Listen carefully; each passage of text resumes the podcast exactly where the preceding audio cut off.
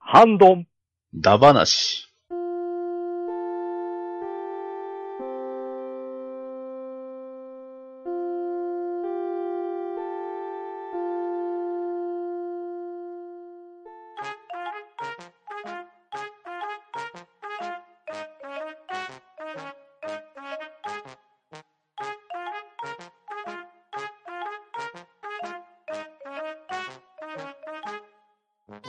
はい、こんばんは。ハンドン玉なし始めていきたいと思います。まず、出席取ります。バトラディさん。皇帝この駅師団、第一カングルッペ。戦闘態勢に入れ。バタリです。よろしくお願いします。そして、パンタンでお送りしますが、今回はゲストをお迎えしております。ラキングさん。子供たちにそんな姿見せないでください。どうも、ラキングです。よろしくどうぞ。はい、よろしくお願いします。はい。はい、よろしくお願いします。お二方に集まっていただいた今夜のハンドン玉なしですが、花の歌名、ゴティックメイド玉なしをしていきたいと思いますので、お二方よろしくお願いします。わーい、よろしくお願いしよまろしくお願いします。はい。花の歌目ゴティックメイドとは、2012年11月1日劇場公開の日本のアニメーション映画作品です。今年2022年が10周年ということで、2022年11月1日から10日間、10周年リバイバル上映が決定しまして、先日我々3人とも見てきましたので、今回は花の歌目ゴティックメイドについての感想会をネタバレありでしていきたいと思いますので、皆さんよろしくお願いしたいと思います。す。はーい。はい、お願いします。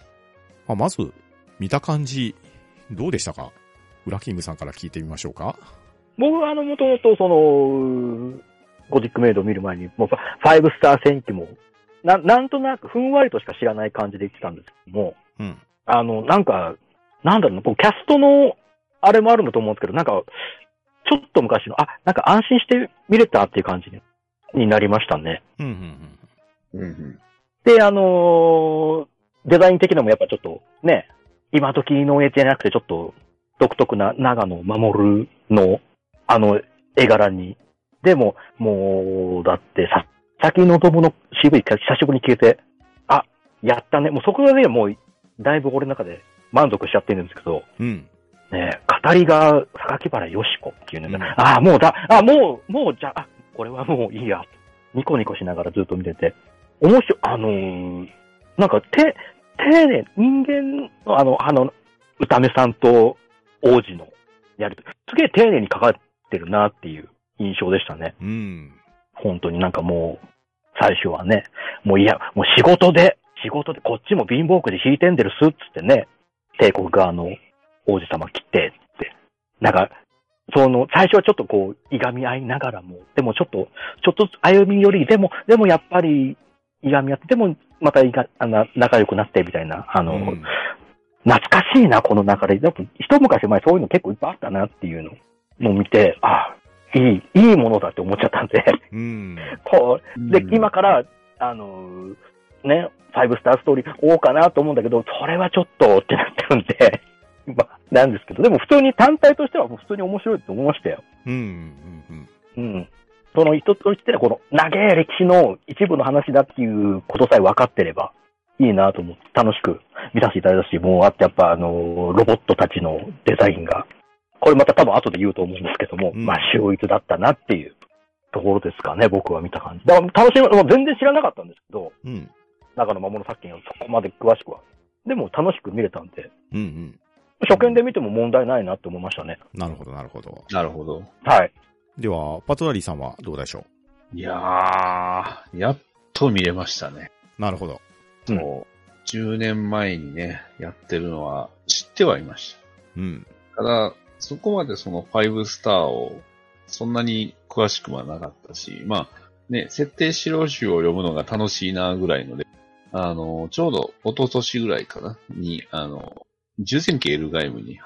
で、そこから、まあ、エルガイムとくれば、それは、ゴティック、で、あの、5スターじゃないですか、っていうね。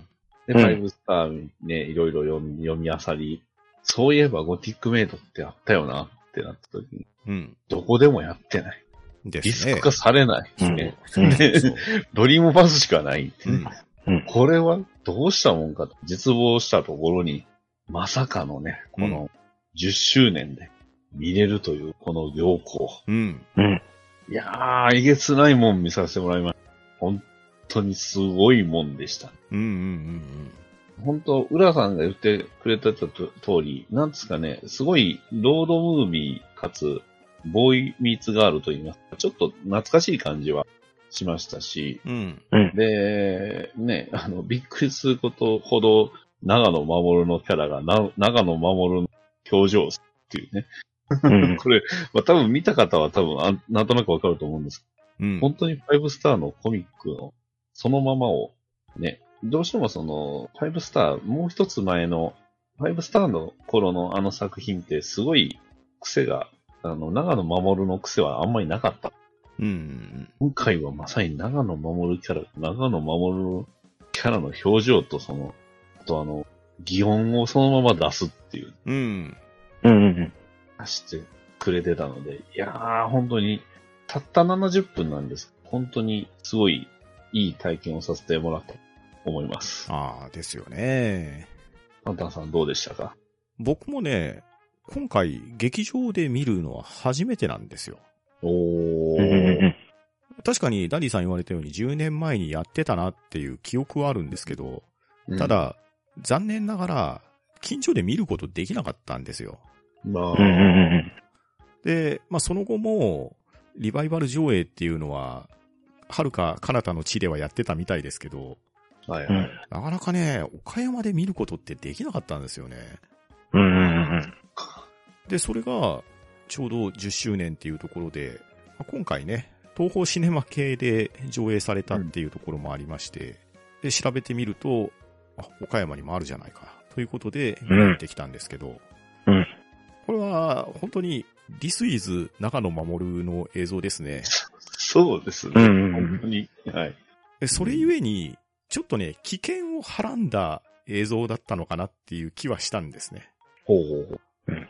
これ、長野守とは何ぞやっていうところに多少なりと触れてないと、うん。魅力を感じきれないんじゃないのかなっていうのがね、ちょっとよぎる内容でしたね。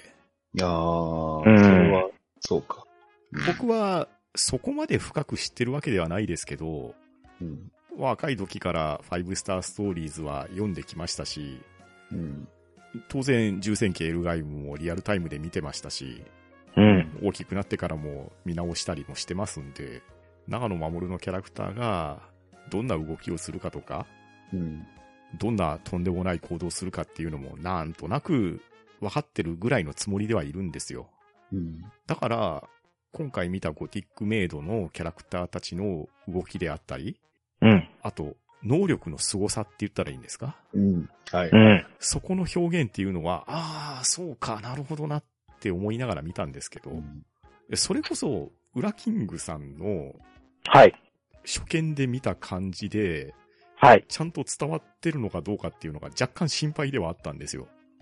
あのー、とんでも戦闘能力に関してはちょっと度肝を抜かされたんですけど、うんうんうう。んまあ、そこは僕は大内処理いろんな作品さまと見てたんで、まあ、ある程度受け入れられたしたんですけど、うん若い子たちが見たらちょっと何見させてられてんだろうって気にはなっちゃいそうな気はしましたね。うん、そこがね、ちょっと心配ではあるんですけど、うん。まあでも、もしかしたら杞憂かもしれないですね。少なくともウラキングさんにはちゃんと伝わってるっぽい感じなんで。ですね。すごかったっていうのが伝そわっうたんそうだ。うそうそうそうう。ん、うん。うん。いや、だから、もしかしたら、退屈な画像だったなっていう感想が、なきにしもあらずかなっていうところが、ああ、そうかもしれないですね。うんうんうん。そっ下か。ちょっとだけ頭をよぎったんですよ。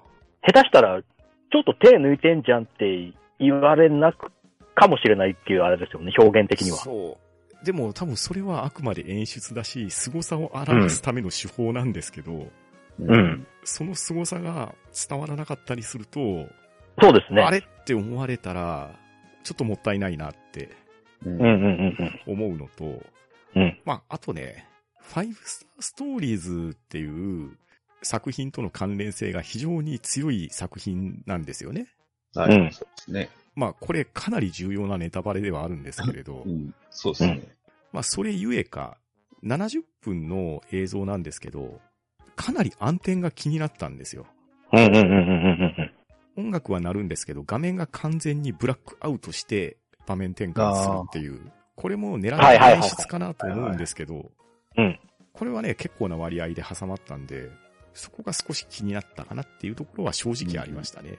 ただ、そんな細けいことはどうでもいいんだよっていうぐらいのパワーを感じる作品だったんで、うんうんうんんうん。パワー、すごかったですね。まあ大満足ですわ。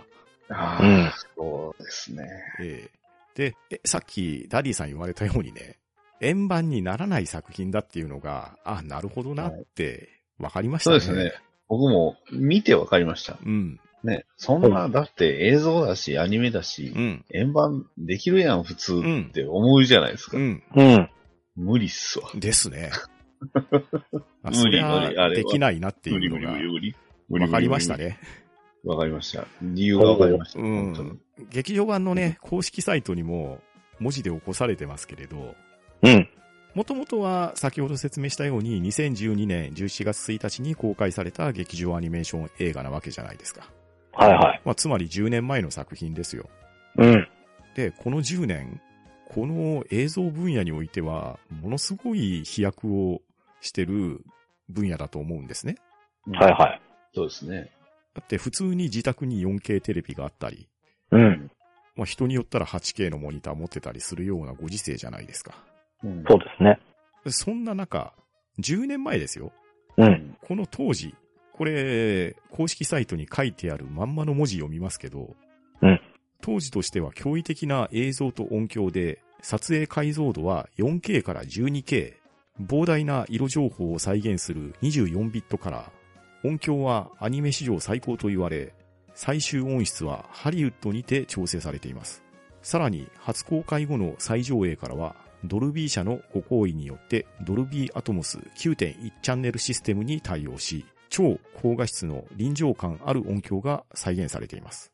現在までドリパスほか150回を超える再上映、2回の再ロードショーが行われています。今回の東方シネマズ再上映にぜひご鑑賞くださいと自信を持って書かれているように、うん。 12K って何ですか10年前に 12K って10年ぐらいいうワードが。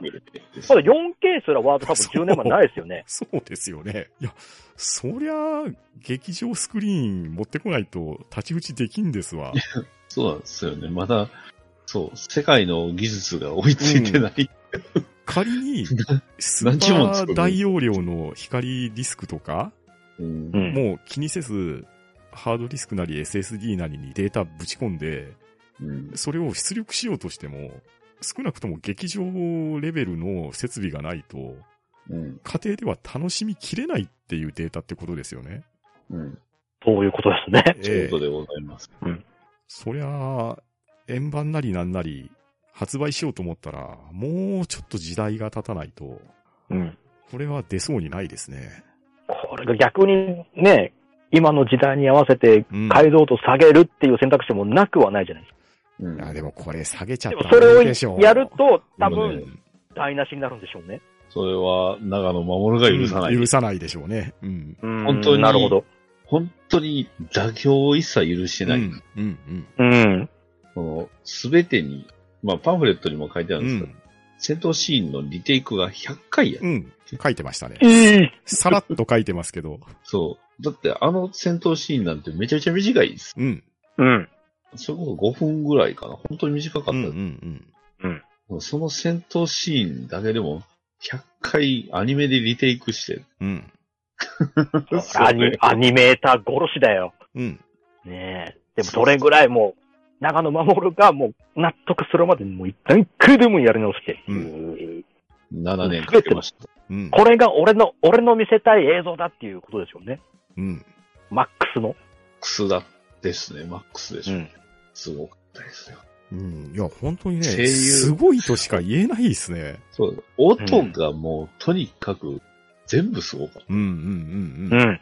ちなみに、おですけど二人は劇場見たときはうん。通常版ですかはい。そうですね通常版しか最寄りが、ドルビーアトモスが備わってないんですよ。。そうですね。あーなるほどねまで行くと、それこそちょっと、だいぶ都会の方、あちょっとそれを時間は。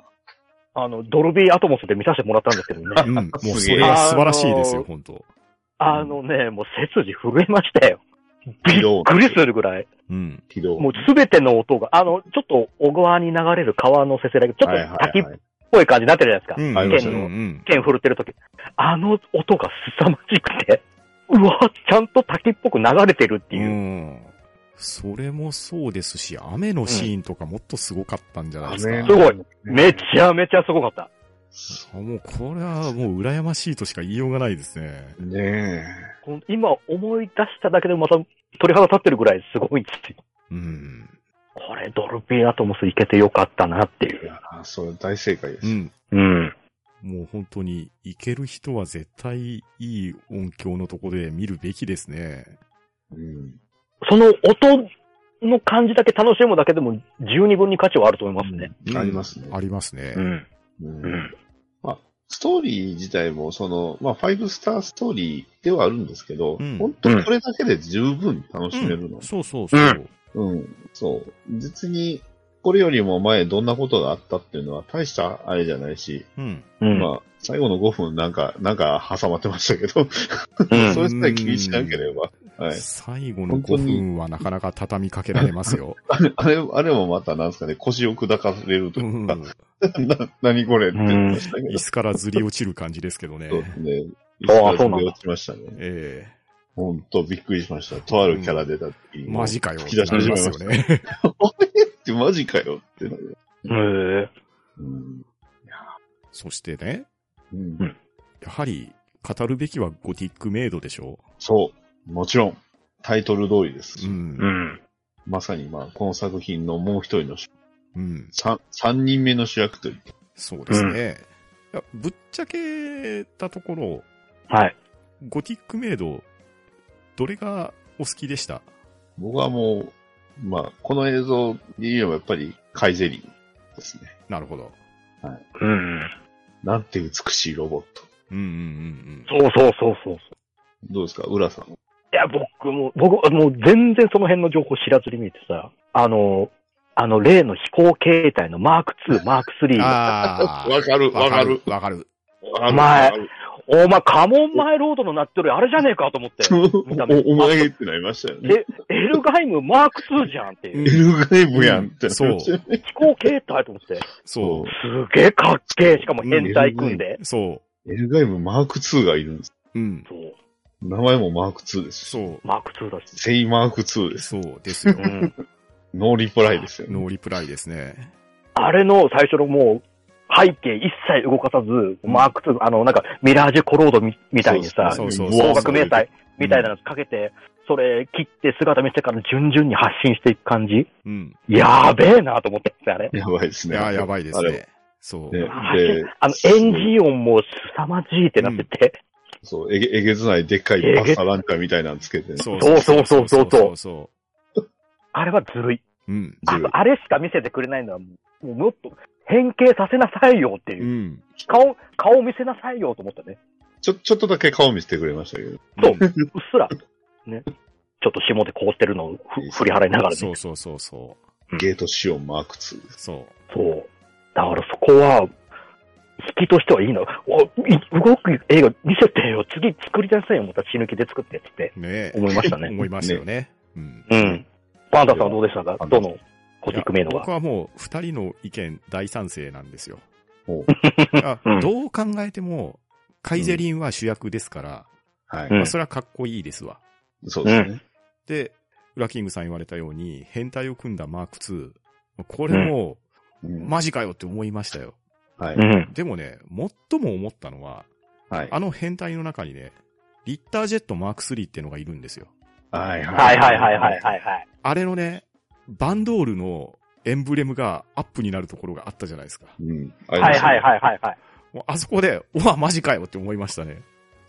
そうですね。お前関係してんのかと。そう。うんんんんそうですねバンドールが。ねえいや、ここでね、あの、ハレスの人形のマーク、そう。あれはす、ごいインパクトじゃなかったですか後の、の、後じゃない。も、元の設定で言うと、あれ、破裂の人、でしょ 破裂の人形が、ここにある。ここにあったって。ああ、そうかそうか。なるほモどねータ。ーヘッド、モーターヘッド、そう、所属国家配るか。うん。破裂の人形が。 なぜか、あんな姿で、そう。急に出てくる。そう。うわ、すげーって。まあ、うんうんまあ、そのインパクトで言うと、まあ僕、よく考えたらもう一体すごい気になやつがうんいましたわ。はいはいはうい。ん。あの、冒頭の10秒ぐらいに一瞬出てくうん。る。えー、定期、マグナパレスですですよね。っていうか、お前、黄金の電気騎士。何してるんですかあれ、今日はバスターランチャー持ってきてないですね。 ナイト・オブ・ゴールドなんですうよんうね。んうんうん。そううんうん。どう、ど真ん中に、ね、ああ、ファイブスターストーリーズとは全然違うのかなって、じゃ瞬間にいきなり、あの、ラキシスとソープが出てきて、で黄金の電気騎士、えー、ナイト・オブ・ゴールドではなく、えー、マグナパレスうがん。ドカーンと出てきて、あれってなるんですよね。うん。あれは本当まあ、ある程度、そのゴティックメイドをうん。まあ、この時代なんで知ってからそれは見ます。うんうんそれでもあれ、うんあれ見たら本当びっくりしますようん。ですよね。うんね。 しかも頭と肩だけ、そドーン出て、はい、次。う。うん。いやー、これは、本当に10周年ありがとうございますって感じですね。親を見れてよかっうん。劇場で見れてよかったですわ。うん。たです。ねいいもん見させてもらいましたよ。うん。ですよね。あれ、ちなみに、あの、カイゼリンって、なんかちょいちょい、あの、ボディのカラーちょいちょい変わってないですかそうです。ね。昨ろいろ日の時赤とかにい緑ろんな色になりますね。うん、あれ、あれどういうことなんですかなん、どういう意味なんですあれは確かエネルギーの調節とかでもありましたね。かへこれはあれプラモで再現しようと。あの、プラモ出てますよ。ー。あ、あるんだ。えっとね、んえっと、イージーアッセンブルスーパークオリティモデルってう言んって、ボックスさんから、あの、うんえープラスドライバー、まあ、要は半完成品って感じ。うん。へー。お値段8万8000円。はい。げ、現在、あの、ボックスでね、売ってるんでね、うん見に行きましたよ、神戸のボックス。おー。うんめっちゃすごいっす。 美しいロボットって言いたくなります。箱も倍でかいです。うん。へー。色変わるって設定は、プレットに出たかでね、見ましたわ。一応あれも、骨熱とか、その辺のっぽいです。確か。っていうか、あれ、全部が動きが連動してるんです。うん。そうそう。回、回電流の、あの、ね、えー、スパッと、スパッと構える時の、あの、動きから、ね、あの、バルカンじゃなくて、 レレーザーのうん。ああ、はいはいピはい。ンも。うん。ちゃんと目を、あの、中のね、えー、鳥ハロンが目動かしたら、それにこう、従して、同じくそうそ目うそうも、そうーん。あれもすごいです。ただ、若干違うのがやっぱり、時代的には古いので、うん。パティマがいないんです。う。うん、そうですね。そうん。う。あと重要な、ね、ファイブスターストーリーズと、やっぱりパティマで、パティマがいない、うん。いなかったんで、そうです ね。時代的には随分前の話になっちゃいました随ね。分前です。すごく。でもなんか、テッドってあの、なんかね、あの次女さんみたいな人。一応あの人らは、なんなの人工生命体になるのかちょっと違いましたよね。うんうんうん。一応特殊な人間という魔法みたいなんです。ああ、そうでしたね。なんかね、あっちょ、王子様はもう戦戦闘特化の、うん。筋力特化とかあったけどあっちはあっちで、魔法特化の作ってんじゃんっつってバリア、とかバリアあ使っねてましたね。貼れるのすげえ、すごくねと思って。そうそう戦艦のあれに貼ってるようなやつなの。そうですね。 ねあとは、歴代の歌目たちも、ね、うん。なんかどれも河村、河村マリアさんの声がしそうな人らばっかうりんと、そうですね。一人どう見てもエルガイムに、っていう人いませんでした、なんか。ち結構びっくりした。うん。うん。 ね時代のためし。あれもちゃんと、歴代の、ね歌目のあれで、本当にやってたんだねっていう。うん。そう引き継いでるんだねっていうね。そう、ね記憶をね、引き継いでた。どうやって引き継いでるんだろうってやり方だけ気になるんだけどね。うん。ほら、何こもってって話だけど、言うてましたね何。そこは、何してんだろうなっていう。でちょっと面白いのが、パンフレットがこれ16ページ増刷うん、そうなんですよ。うん。増えて、うん。これ、増えてるところの情報、ちょっと情報量多すぎます。うん。これは、ホームページにも書いてますけど、うん。もともとパンフレットとしては2012年に公開された時に劇場用パンフレットは発売されているわけなんですけど、はいはい。この度10周年リバイバル上映ということで、2022年度版として発売されまして、表紙にはフォース451の文字が刻まれまして、いわゆうんる生団歴、そうです生ね。団歴401。はい。で、裏表紙、もう完全に5スターストーリーズ、タイトルロゴが入って、そう、カイゼリンの全身像が書かれているという。超かっこいい。ええで、フルカラー60ページということで、元々の2012年に発売されていたものに16ページを追加して刊行されたという。まあね、お値段1650円と、なかなかいいお値段しますけど、これはお値段以上ですね。お値段以上ですねだ。ってさ、もうそれで初出し情報もごっそりあるんでしょ。うんごっそりありますね。もうどうす、もう揺らぐって、すごく。ね。で、ね、ちゃんとご丁寧にあの、最新刊へ動線もしっかりしてますから、うんですね。16あもう巻そうに繋がってる感じはしますよね。 16巻にがっつりつながって、鈴木はコミックでっていう感じでしっかりやってるんだね。まあ、ゴティックメイドの話的には13巻あたりぐらいで語られてる感じですよね。ああ、みたいですね。12巻、13、うん。ちょこちうょーこ。ん。あ、でもね、冒頭でウラキングさん言われてましたし、ダリーさんも話されてましたけど。はいはいこれね、見た後、また、ファイブスターストーリーズが読みたくなるんですよ。読みたくなりますうね。ん。なる。なる。生誕歴451年です。ええ古い古い古いという。 言ってしまえばもう物語のもう、ドスト、ゾスタートぐらいじゃないですか。になりますっていう。ね。うん。そうう。ーん。ここから始まったようなものみたいな。う。うん。で、最終的には、3159年に。うん。まあ、ただ、3159年に続いてますけど、徹底的に、えーよ4100年と、さらには7770、ちょっと、どうかしてるんで、うん。もう7777年は太陽暦、生誕暦1万8000年で、うん。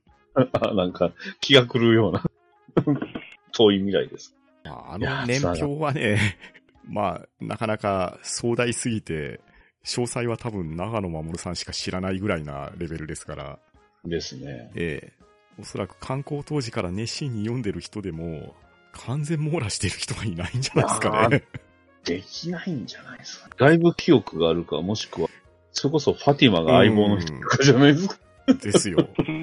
あれ、もう完全網羅してますよっていう人がいたら、ぜひお会いしてみたいですね。ねえ。うん。いろいろね、あの動画系でこう配信されてる方、それこそブログとかで求めてる方も、まあ、それぐらいのひ、 それぐらい、なんですか、外部記憶に頼らない、どうしようもない。うん。うんまあ、それが、ある意味、ファイブスターストーリーズを楽しむ楽しみ方かもしれないですけどねで。すね。うん。で、を楽しむっていうのがあると思うん。ったね。割と10、最新16。まあ、ある意味なんか、一区切りついてるというか、このゴティックメイドにすごく繋がってる部分いっぱいあるのであの、本当に、なんならもう16巻から読んでも全然楽しめるという、うん。うん。このノリなんですよね。うんうんうん。この後、この人がどうなった、あの、この人らなんでここにいるのっていう設定は、特に語られてる場合と、ば語られてない場合が、うん。えーまあ、好きなキャラクターいて、その人を追いかけるのが一番正解なの。うんですね。ゴティックメイドに出てきたとある二人の正体、明らかに。うんうんうんおう。そう。そうなんだ。びっくりしました。割とだから16巻です。親切。あの、ナイト・オブ・ゴールドも出ますし、ナイト・オブ・ゴールドが割と珍しくガチで戦う。うん。うんうんうんうん。そしてね、コミックでのこの戦い方が映画ではああなるんだなっていうのがよくわかそう。映像表現した時に、ああいう表現になるんだなっていうのがね、まあなかなか衝撃ですね。る。そうですね。そまあの、冒頭述べたように、ともすれば、退屈に見られてしまいがちな表現をあえてしてるっていうところが、これが凄さの一つだと僕は思うんですね。ですね。うんうん。人、ドラゴンボールでヤムチャの視点、あの、スーパーサイヤ人が戦ってるのをヤムチャの視点で見てる。そういう感覚だうんうんうんうんだから、そう、ヤムチャから見ればこう見えるよみたいな。 うんうん なんでヤムチャ出したんかは、あれなんですけど、特にタイはないんです。まあ、常人から見ると、凄すぎるものが止まって見えちゃうっていうような表現ですよね。そうですね。うん。本当にその瞬間移動してるようにしか見えない。そうそうそうそう。ここが、沖のデザインもか。ここが全部おしゃれ。うん。うん。美しいっていうのが、そうですねせて説ですかね。ああ確かに美しい。そうだね。うん。で、たまにその長野のファイブスターで描かれる、こう、ちょっとこう、人の顔が歪むシーン。あ、こういう風に歪んでるんだっていうのが、ちょっと割とアニメーションで描かれてて、そうう、んうこんうんうん。れ、そうなんです。そう。あの、引きつった表情のシーンとかね。そう。はいはいはいはいはいはい。あれって、長野たまに出すけど、そう。どう、どういう状況で出てるのか、うんうんアニメでやっと分かった。うん。うん。そうそう。こういう風な出してるのうん。ちゃんと、スタッフロールには富野さん出してるありましたね。いや、なんかこう今回関わってるスタッフから見てもすごいよね。うん。すごいですすねごいですよ。いろいんや、いろんなとこからっていう、安彦さんの名前もありましたありまししたしね。っかりありましたね。うん。スタジオ協力。ええまあ、アニタス神戸の。うんうんううん。ん。で、曲はね、河村マリアさんそう。ですし。そう。ちょ、ちょっと、あの、不謹慎に笑っちゃったの。片川の、うんあ、の方の名前があって、ちょっと、あーまあ、いや、必要なんですあーまよ。あ必要なんですよ。まあまあまあまあね。10年前はね。 このタイミングで出てきて、おーってなりましたね。うん。渦中の人やん。あと、エンディング見てて、ちょっと気になる文字がなかったですかいろいろあったんで、あれな、これでしょう。あ何かというとね、ポッドキャストっていうね、単語がちゃんと出てるんですよ。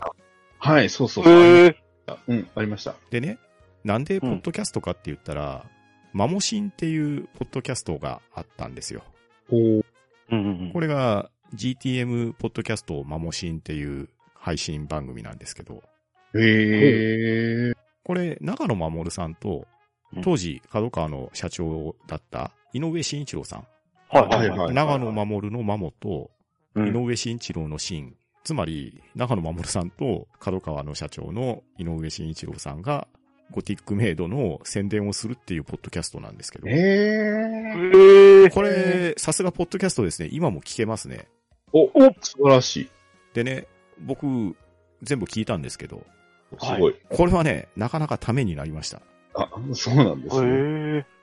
監督のね、生の声で解説されると、それは説得力ありますよ。ああ、そう。おー。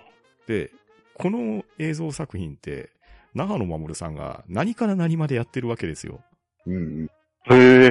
でコンテも切ってますし、うん。当う然ん、作画もされてますし、そして監督もされてるわけなので、うん。そりゃ、長野守さんの表現したいことがダイレクトに伝わりますわなっていうのが、生の声で聞くと、あそらそうだよねって、すごく納得、飲み込みやすかったですね。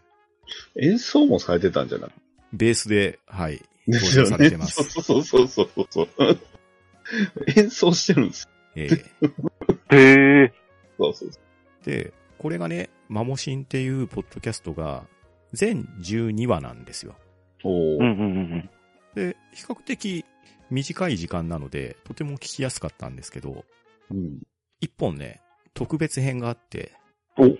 のぞまりっていうタイトルで出てるんですよ。まさお、おかっ。とまさか。ほう。これはですね、はい。のぞというと、佐々木のぞむさんののぞですよ。うん。うん。そして、河村マリアさんのマリですわ。おとおダブル主役が、ダブル主役。ポッドキャストしてまして。すげえ。ハサウェイとクエスおート。そうまあ、そういう話ですわ。うん。いや、そうなんですよ。佐々木望さんと河村マリアさん。ええ。そうね。ハサウェイとクエストやん。ねフェスタ。そうそか。う。なんですけどね、もう、もともと、トリハロンとベリンは、長野監督の中では、当て書きだったらしいんですよ。へうんうんうんうんうんなるほど。だから、この二人が声を当てられてっていうのはすごく自然なことって言われてましたし、うーん。そういう風に言われてみれば、あ、確かにそうだよなっていう風に思えるわけですよ。確かに。すごい自然に会話してましたね。そすぐ馴染んだもんう。ね。そう。セリフじゃなかっうん。だから、佐々木希さんとか、まあ、河村マリアさんは、そもそも奥さんなわけですからた。、まあまあ、そうですうね。ん。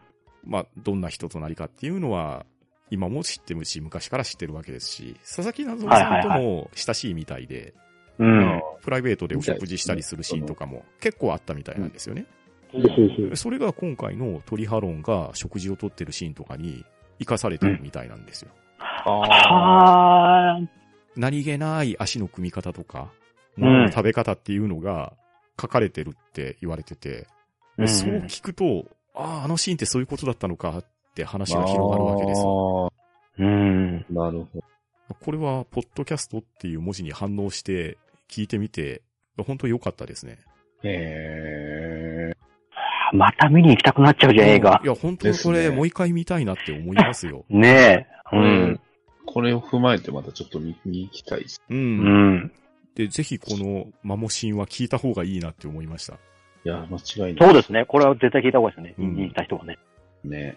でね、もう、半ば笑い話みたいに話されてましたけど、長野守さんって、ファンタシースターオンライン2やられてたみたいで、あおあ、そうですね。はい。で、そうです。ゴティックメイドがあらかた完成したぐらいの時に、うん普通にログインしたらしいんですね。うんうんうん。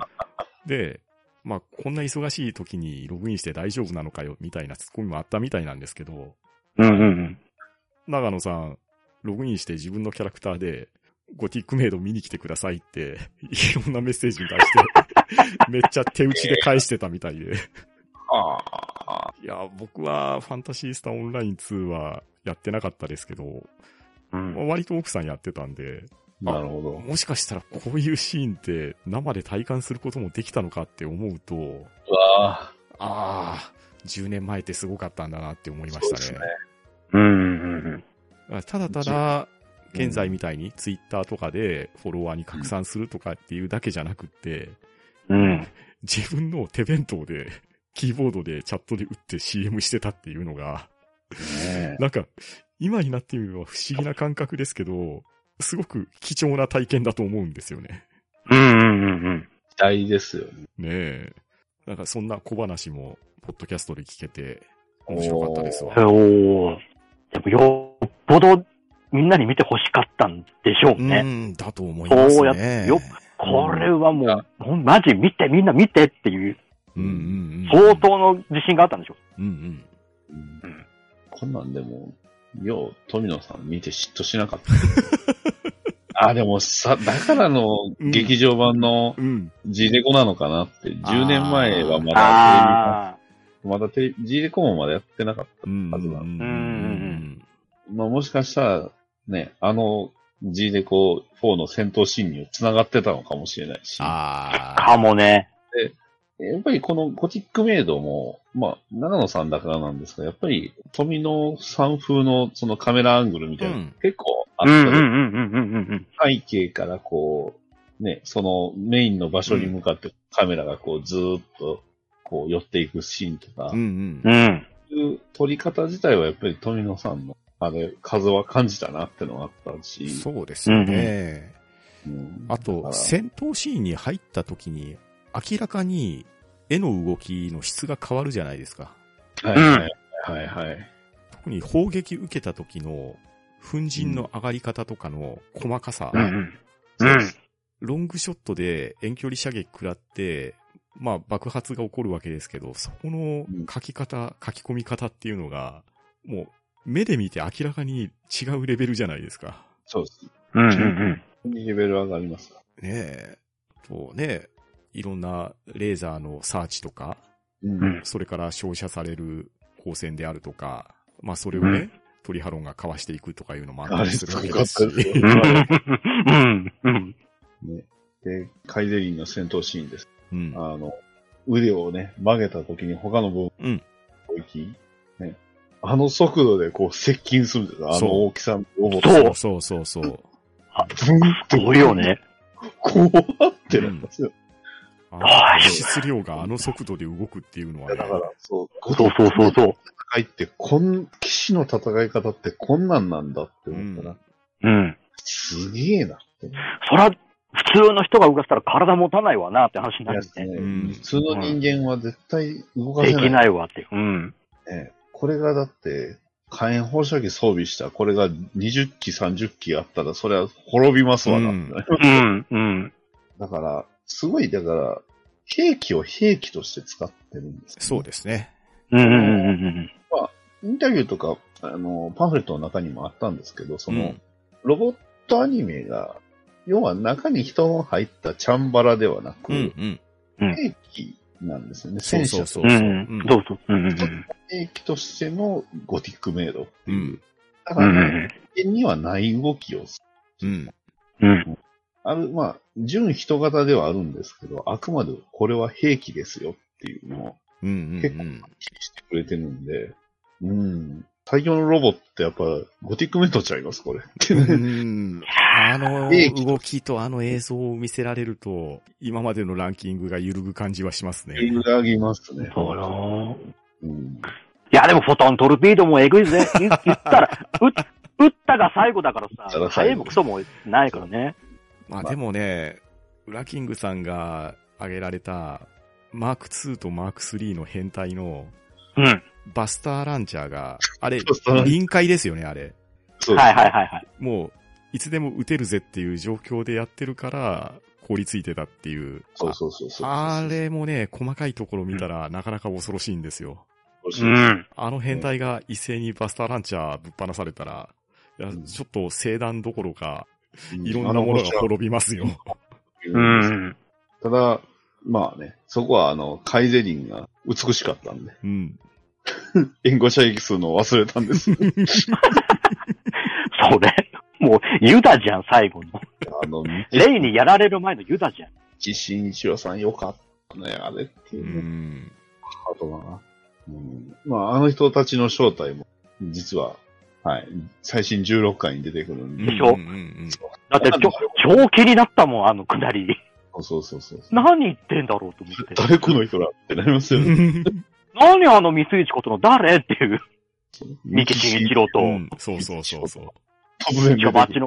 の、ねえ、カエゼリン作った博士とちょっとなんうかん、競い合ってるみたいな感じのセリフも言うし、うんうん何なのよって話だよ。ね。まあ、結構あの、精神不安定なお、お、おじさんと、はいうんまあ、割とあの、可愛げのあるお姉さんなんで、うん。うんは。い。ね。後にミラージュ騎士団ですけど。のが、パンフレットにさらっと書いてますけうど。んだからこ怖いよね。さらさらっと衝撃の真実添えてくるってとこ。ラキシス派になります。いや、でもこの、ボリュー、70分とはいえ、すんげえ情報量の多いあれが、10年前に作られたっていうのが、すごいよね。うんそうっすねんんでね、うん。確かにね、ロボットアニメですし、そこを意識して作られてるんですけど、うん。まあこれ、ダディさんもね、言われてたかと思いますけど、うんこれ、孫うことなくラブストーリーですよね。そうなんです。うんうんうんうんうん恋愛映画なんそうで。す。うん。うん。実は。うん。いや、こういう表現もね、できるっていうのを、ちょっと改めて感じましたね。そうですね。ええちゃんと起承転結ついてるんですよ。そう、そうなんですよ。だから、うん長野守る作品なのに。あの、何も知らずに見てもちゃんと楽しめるっていう作りにはなってるんですよね。楽しめます。本当に楽しめますうん。そりゃ、我々、いろいろね、うん外野の情報とかを拾っちゃいますし、はい。今までも見たり聞いたりしてきてましたから、うそんういう雑念にとらわれがちではあるんですけど、うん。純粋に70分の映像作品としてよくできてると思うんですよ。そうですうん。ね。本当によくできてるうんで。んうんそういうことね。うん全く、あそれこそ浦さんが言ってくれたように、全く相入れない考えの二人が、うん。ね、立場も、生まれも育ちも全然違う二人が、うん。うんまあ、分かり合っていくっていう話では、そうそうそうそう。本当にそれだけではあるんですけど、それをすごい丁寧に描いてるんで、うん。うん。だからさ途中でさ、あの、言うじゃん。もう一個だけ共通点あるねって話言ってた。あの答え聞いた時ゾッとしたもんね。うわうわんうわー、うわー、悲しいねってなっちゃったもすごい、ん。ね。うんでも、最終的にね、ちゃんと二人とも迷う、それぞれの道を歩んでいく。そう。そっからのエンディングのあの、語りでのその後の流れ。うんやーっべえなーと思って。もうフラグ全部回収していくじゃん。もう、あの、あの、茜色のあの布もってなって。うん、そうそうそうそう。ねえ。あの、最終的な風呂敷の閉じ方は好きだなーってなった。うねん。で、最後のね、あの、星がどんどん花にね、包まれていくっていうの、そうそう。そうそうそうそあれ、さえただその最後のあれっておまけなんかね、あれ。あれって当時ってやってたんですかね、10年前。なんか、パンフレットとかの書き方では、なんかエンディングがちょっとあれは追加してるみたいな書き方してるんで。う。まあ、これは10年前の作品を見てる人にしかわかんないですもんね。そうなんです。ねえ、うこん。のエンディングの5分って書いてるのは、これは追加したのか追加してないのかちょっとわかんないけどう、ん。マリアさんのツイートの方ではなんか、まあ、席は立たないでください。うだからん、そうですね。それは言われてましたね。うんうんうん最後のね、うん。何人かがいるんですけど、 そうですね。もう完全に意地がいは立ってますし、ま あう本当にいろんな人が出てきましたからね。ん。うん。エスとはあかんってうっんて、お前、黒騎士のファキュアやないうんか。そう。いや、でも悪いね、あの、ファティマの、本当に不思議なうん動きの表現。うんうんあれは、なかなか見ることできないじゃないですか。ですうね。ん。あの、フいやァティマ同士のコミュニケーションって言ったらいいんですかね、あれはは。いい。はいはいはうい。ん。ああいう表現は、この作品でしか見れないですからね。見れないです。動く絵で見れてるとやっぱ貴重だよね。そう、そうなんですよ。一枚絵のあれじゃなくてっていう。うんうんでねそこあ、最後に。長野さん、そういう、あれなんだ、認識、ああいうことなんだねっていうのが、よりよく分かったから、動うん。くことでね。うんうんうん人間じゃないって、そういうことなんです。そうそうなんそうですそようそうね。そうそう。そう。そう、明らかに異質な。そう。うん異質なんですよ。そう。うん、もうあれはファティマとしか表現しようがないんですけどフ、ァチマなんです。うん。そう。あの、エヴァとかとは違う腰の細さですね。 そうですうね。んうんうんうん。うんそう。ね。で、ね、レーダー旧世うでん。す、ねあの、ジークボうん。うんあの、学生のあの、生徒会長。 どこまで呼んでる人向けに言うたんかを。だから、フィルマ帝国のね、まあ、トリハロンの、が、ね、初代鉄鋼艇になって、うん。それを受け継いだのがレーダー4旧世だってういうんね。まあうん、つながり、血が繋がってるんでっていうのもあったけどっていう。 びっくりですね。うん。トリハロンは、あの、ずっと独身のままだったんですねっていうのそうですね。うん。うん。あの、親身にします。そうそうそうそう。うん。そんなね、D カイゼに、その後、長生きし、 ね、太陽暦7707年でなりますので、うん。最新、最新16回には、改善に出ますんで、うん。ちょっと喋ってます。こう、これがさ、リバイバルマリアテリーとさ、投下してやらないのって絶対もったいないよねって思うよね。うーん、そうですね。まあ、10周年まあで10日間限定っていうところが、付加価値の一つではあるとは思うんですけれど。そう。ですね。まあ、まあ、願わくば、これをね、映像、あの、ディスクができる何か装置が、 ね、うーん。そうだねすれば、そうですよね。ただ、総容量1.5テラバイトらしいんで、おっ、おっこれなかなかですよ。疲れてやがる。なかなかなボリュームだね。そうっす。ちょっと、ちょっとね、確かにそれは良くないですうね。 ーん、もうちょっと技術革新が起きないと難しいですかね。もう、あと10年ちょいくらいかな。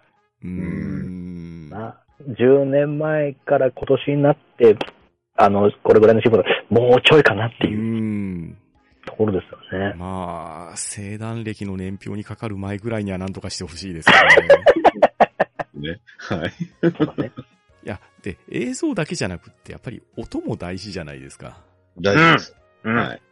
だって、カイゼリンの駆動音、うあん。れ、自宅でいい音で聞こうと思ったら、相当頑張らないと難しいと思いますよ。うんいや、あれはね、ね。ただ、ぼ僕のあのツイートのリプライで、とある方が実は、えー、ね、関係者だったっていうのがちょっとびっくりしてあったんです。おーお、お、ソレトさんだ。あ、そううだんそうだ、言われてましたうねん。。そう。実は、そう。先輩の会社で 撮ったやつだっていう。んうんうんうん。ねおん二地元の二つ上の先輩が作った音。えすごいっすね。エンディンググテロップに名前が書いてうるっていう。ん。うわ、あれで、あれ、ジェットのなんか音みたいですね。そうですね。うん。 IHI のジェットサービスの協力を得るって書かれてましたね。うん。だそうだよね。あの、いや、あのね、ドルビーアトムスレベルの音響で、ぜひ、ぜひ、お近くに行ける方はね、聞いてほしうんそうですね。まあ、そい。れがマジで。かな、かなわなくても、とにかく見てほしいでうんうんうんそうね、確かす。にちょっ。と、うん僕も、あの、もう一回行く気になってます、すでうに。 ん。うん。いや、本当うにん。はい。あの、よ、確認したら、ちゃんとあの、10日までうちの近くのとこもやってました、うねんうんとうんちょっと、近いうちに行きますわ。うん。ですよね。そしうんうて、んカイゼリンの叫びを聞きたいですね。うん。いや、お大谷育英さんの叫びが一番大きい。そうね。大谷育英さんのね、活躍っぷりはなかなかですよ。大谷育英さんやったんやってそうなりました。そうですね。そう。あでもね、ラブの細かい仕草と、ううんん。あと、いろんなところで実は死んでるっていう話ですよ。ああ、んあれ、頭蓋骨噛まれて砕けたりとかしてるんですよ。あそうか。そういえばしてましたね食。われてましたね。はでも、生き返ってるじゃないですか。い。出てますね。そう。これがねうん、まあ、ラブですけれど、ゴッド・オブ・ファイブ・スター・ストーリーズっていう話なんですよね。ね。 なるほどね。そう。はい。ね、いそんなんありってそんなんありです よ。で、本当にさりげない場面で、こっそり殺されてるんで、うんうんうんうんで、知らない間に次のカットでは普通にいるっていなう。何食わぬ顔そう。している。うん。うんうんうん。や、これは気づかんやろって話ですよ。いや、すごいね。うすんごいね、とにかく。うん、あれ、ほんとびっくりしました。ね、ねえ。えー、ってなりましたよ。いや噛まれた時にちゃんとゴリっていう音してましたからね。文字って音してうましんうんうんうんうん。た。ちゃん、僕はドラゴンの何かなんかなって思ってる。うんうんなんか、まあ、どう見てもおかしいよなと。うんまあ、ゴリってしたのはちょっともう傷がか、あの、あれなんか食べられてるけどな。なんか、うん。うん。うん。どんでん返しは、びっくりですわ。うん。あの本当にもう、見てくださいとしか言う。 うん、そうですね。本当うに、ん。まあ、今回ね、10周年という形でリバイバル上映が10日間だけされたわけですけれど、まあうんこのチャンスに見れた人は本当にラッキーだなって思いますし、うん。うん。また今回見逃してしまって、興味を持たれた方は、ぜひ、次のチャンスはものにしてもらいたいですね。ですね。ですね。うん。まあ、というわけで、今夜のハンドンダ話は、花の歌めゴティックメイドダ話をしてまいりましたが、こちらの作品、見られたリスナーさんおられましたら、ハッシュタグハンマナで感想をつぶやいていただければ大変ありがたいですし、しまった、見忘れたという人がおられましたら、ぜひ思いを届けて次のリバイバルに備えていきたいと思いますので、今後ともよろしくお願いしたいと思います。それではお二方、ありがとうございました。ありがとうございました。ああ、は、ん、ど、ん、だ、ば、な、し、